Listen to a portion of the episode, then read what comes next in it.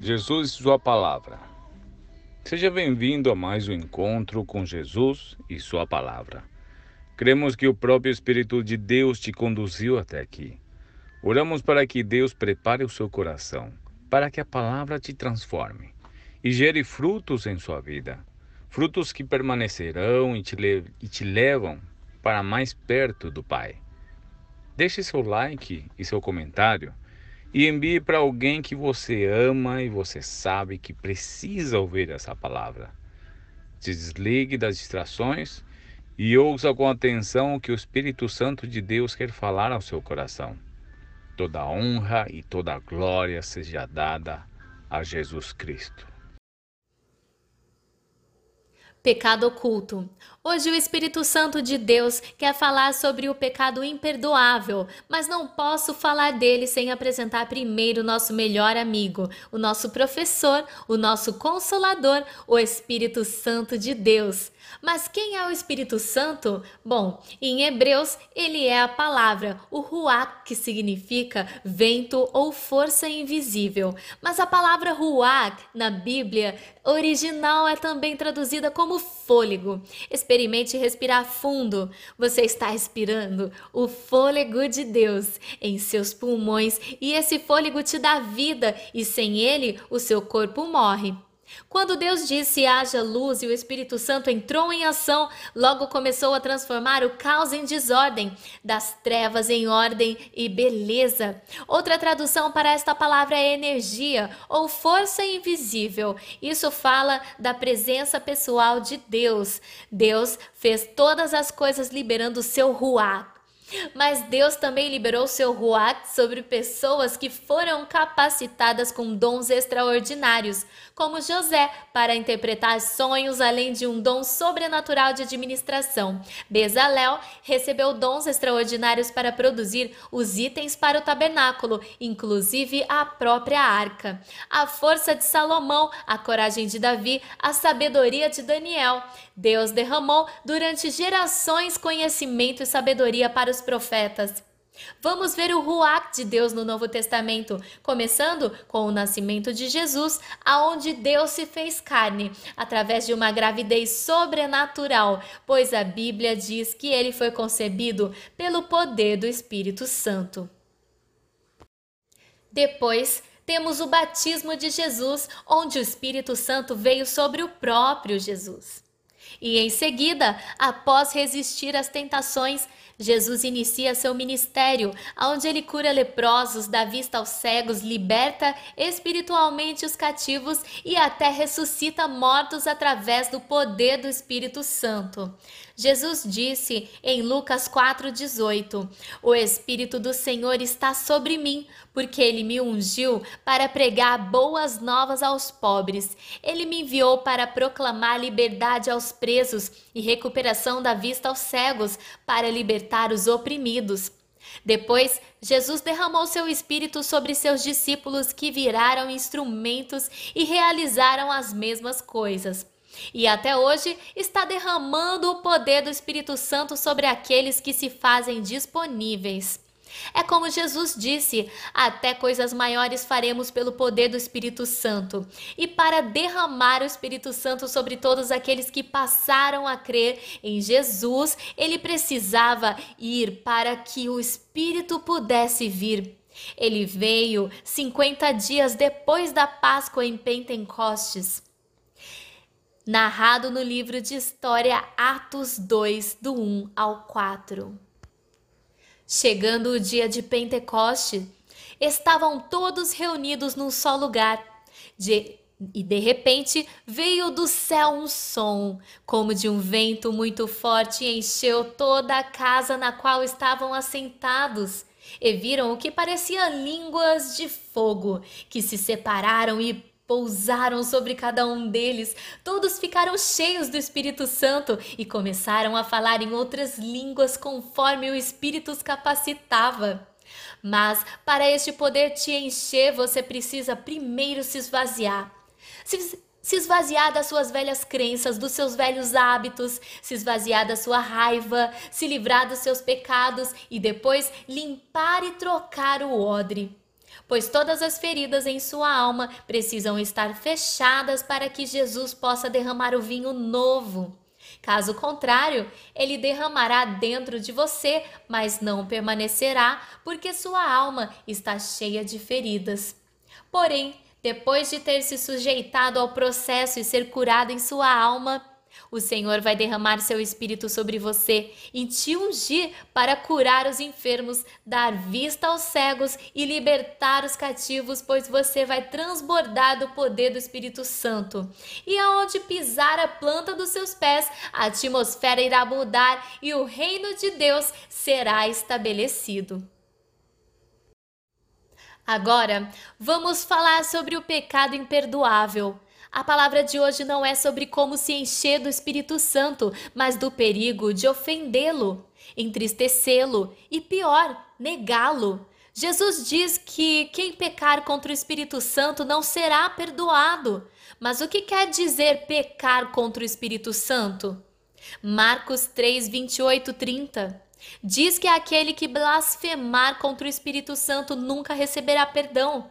Em Lucas 12, do 8 ao 10, eu digo a vocês: quem me confessar diante dos homens, também o filho do homem o confessará diante dos anjos de Deus. Mas aquele que me negar diante dos homens será negado diante dos anjos de Deus. Todo aquele que disser uma palavra contra o Filho do Homem será perdoado, mas quem blasfemar contra o Espírito Santo não será perdoado. Em 1 João 5,16 diz que há um pecado para a morte. Aqui temos algumas situações do meu ponto de vista. Primeiro, temos aqueles que estão dentro da igreja, mas até hoje não tiveram um encontro genuíno e caem de novo o tempo todo. Lutam constantemente contra o pecado. Em segundo, aqueles que realmente conheceram Jesus, mas se viraram viraram contra ele e voltaram às velhas práticas, e hoje, seja por vergonha ou seja por seu amor haver esfriado, possuem um coração endurecido e negam Jesus. E temos também aquela grande maioria que nunca nem entraram em uma igreja e nunca leram sequer um livro da Bíblia e, por ignorância, como dizem Oséias, perecem por falta de conhecimento. Sabemos que Deus, desde sempre, chamou seu povo para serem referenciais, testemunhas e multiplicadores do seu reino entre todos os povos e toda a criação. Mas o homem, desde a queda, tem uma natureza pecaminosa e resiste constantemente à vontade de Deus. Você sabe por que Deus permite tanta luta, tanta dor, tantas situações desesperadoras no mundo? Para chamar a atenção de toda a humanidade mostrando que nossa vida é um sopro e que não temos controle nenhum sobre ela. Eu já fui em enterros de milionários e em nenhum a família estava unida. Ao contrário, já vi até mesmo agressões e brigas sobre o túmulo do falecido por causa dos bens que ele deixou. O primeiro passo é reconhecer que não somos nós que estamos no controle. A nossa vida não é somente uma coincidência, mas temos um Criador e Ele criou cada um de nós com um propósito. Deus permite a dor para alcançar os nossos corações endurecidos e nos chamar ao arrependimento. Existem religiões que pregam a felicidade permanente, que dizem que você é seu próprio Deus e etc, etc. Esse tipo de coisa só afasta você da realidade. Jesus avisa no mundo tereis aflições. Em 2 Coríntios 5,10, portanto, todos nós deveremos comparecer diante do tribunal de Cristo, a fim de que cada um receba o que merece, retribuição pelas obras praticadas por meio do corpo, quer seja o bem, quer seja o mal. Mateus 16, 27. Mas o filho do homem virá na glória de seu Pai com os seus anjos e então recompensará a cada um de acordo com suas obras. Mateus 25, 32. Todas as nações serão reunidas diante dele, e ele irá separar umas das outras, como o pastor separa os bodes das ovelhas. Entretanto, por causa da sua teimosia e do seu coração insensível, e que não se arrepende, acumula ira sobre ti no dia da ira de Deus, quando se revelará plenamente o seu justo julgamento. De fato, vocês ouviram falar dele, e nele foram ensinados de acordo com a verdade verdade que está em Jesus. Quanto à antiga maneira de viver, vocês foram ensinados a despir-se do velho homem, que se corrompe por desejos enganosos, a serem renovados no modo de pensar e a revestir-se do novo homem, criado para ser semelhante a Deus em justiça e em santidade provenientes da verdade. Efésios 4, 20 ao 24. Todo dia precisamos nos despojar das velhas roupas Paulo foi muito sábio, porque não somente apontou o que estava errado, mas mostrou como fazer o certo. Pois um sem o outro não funciona. Não adianta nós apontarmos o que há de errado na sua vida, sem te mostrar o caminho certo. Queremos não somente te libertar dos teus opressores, mas também te mostrar o caminho para Canaã. E depende unicamente de você demorar 40 anos você não vai poder viver toda a plenitude de Cristo se você não nascer verdadeiramente de novo na água e no Espírito. A vida cristã se resume a dois passos. Primeiro passo, dizer não ao pecado ou à situação que te aprisiona, se livrar dos ídolos que te dominam. E o segundo passo é caminhar em direção a Cristo, buscando imitá-lo em atitudes. A ética cristã não é definida em nãos ou nas coisas que não podemos fazer, mas no sim, no que devemos fazer e não somente naquilo que precisamos parar de fazer, como parar de mentir, falar mal, roubar, adulterar, mas sim falar a verdade, prover palavras que edificam e ajudar o próximo. Cristianismo não é somente o que não podemos fazer, mas como ter prazer em Cristo, fazer as coisas que ele gosta. Na carta de Efésios 5, 3 a 6, vemos o contraste entre imoralidade e gratidão. Entre vocês não deve haver nem sequer menção de imoralidade sexual, nem de qualquer espécie de impureza, nem de cobiça, pois estas coisas não são próprias para os santos. Não haja obscenidade, nem conversas tolas, nem gracejos desejos imorais que são inconvenientes, mas ao invés disso, ação de graças, porque vocês podem estar certos disso nenhum imoral, nem puro, nem impuro, nem ganancioso, que é idólatra, tem herança no reino de Cristo e de Deus.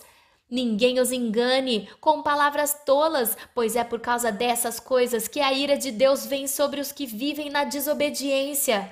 Por isso é que foi dito: Desperta, ó tu que dormes, levanta-te dentre os mortos e Cristo resplandecerá sobre ti. Tenham cuidado com a maneira como vocês vivem, que não seja como insensatos, mas como sábios, aproveitando ao máximo cada oportunidade, porque os dias são maus. Portanto, não sejam insensatos, mas procurem compreender qual é a vontade do Senhor. Não se embriaguem com vinho que leva à libertinagem, mas deixem-se encher pelo vinho do Espírito. Você já recebeu o Espírito Santo, o Espírito Santo que pousou no dia do batismo sobre Jesus? O mesmo Espírito Santo que foi derramado sobre seus discípulos está sobre você e faz uma morada permanente em você. Jamais podemos entristecer o Espírito Santo, pois não queremos que ele se aparte de nós. Ao contrário, queremos ser ainda mais cheios dele e transbordar do seu amor e do seu poder. Escolha se esvaziar de todas as mágoas e tristezas de todo o seu passado, de todos os pecados, toda dúvida e insegurança. Jesus quer te convidar a trocar suas vestes, trocar o odre velho por um odre novo, para que ele possa encher do vinho dele.